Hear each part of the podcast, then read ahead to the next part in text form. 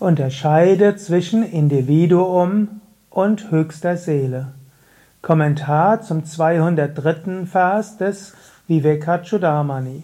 Shankara schreibt: Tadatmanatmano samyag vivekenaiva siddhyati tato viveka kartavya pratyagatma sadatmanoho.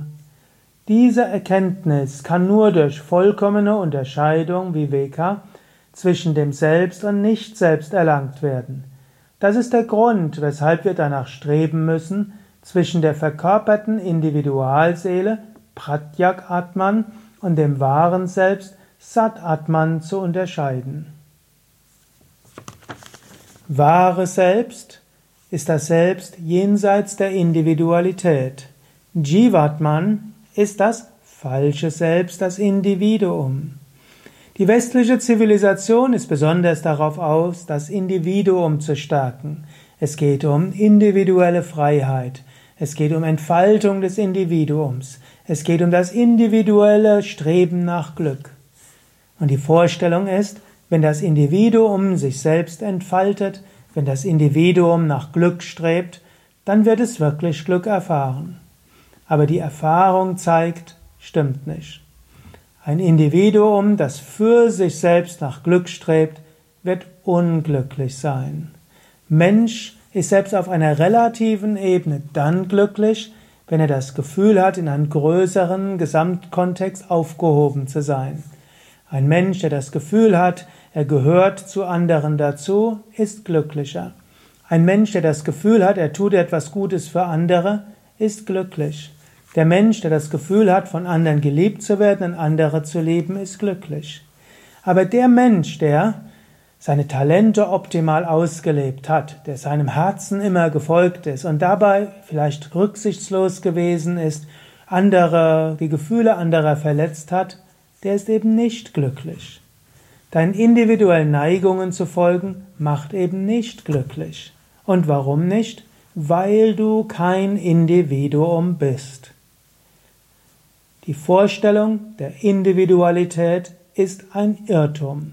Und aufgrund der Vorstellung der Individualität zu handeln, führt zu noch größerem Irrtum und zu Leiden.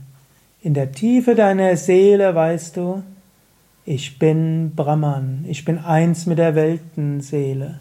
Und das Auflösen der Individualität, das führt zur höchsten Befreiung. Das heißt jetzt nicht, dass du in Sklaverei gehen sollst und dich anderen unterordnen musst, sondern es heißt, dass die Weise, wie du glücklich sein wirst, geschieht, indem du dich von der Individualität löst. So wie es Patanjali im dritten Kapitel mal gesagt hat, er sagt, du erkennst deine wahren Aufgaben, wenn du Samyama ausübst auf die Interesse des Selbst und nicht mehr auf die Interessen des Individuums.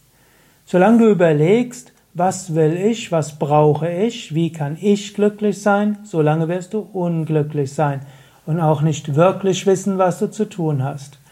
Aber wenn du fragst, was will das höhere Selbst, was will das Göttliche, was ist von einem größeren Ganzen her notwendig, dann wirst du erkennen, was zu tun ist.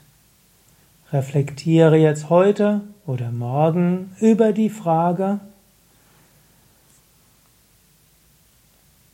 wie kann ich von meinen individuellen Interessen Abstand nehmen? Wie kann ich aufhören, nach individuellem Glück zu streben?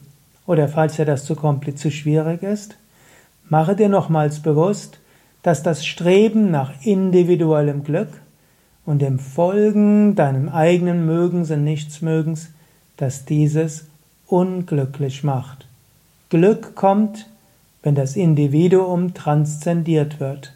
Schon im Kleinen, wenn du etwas tust für jemand anders, wenn du jemand anderen liebst, wenn du dich verbunden fühlst mit anderen, da ist Glück, dann leuchtet das Selbst auf.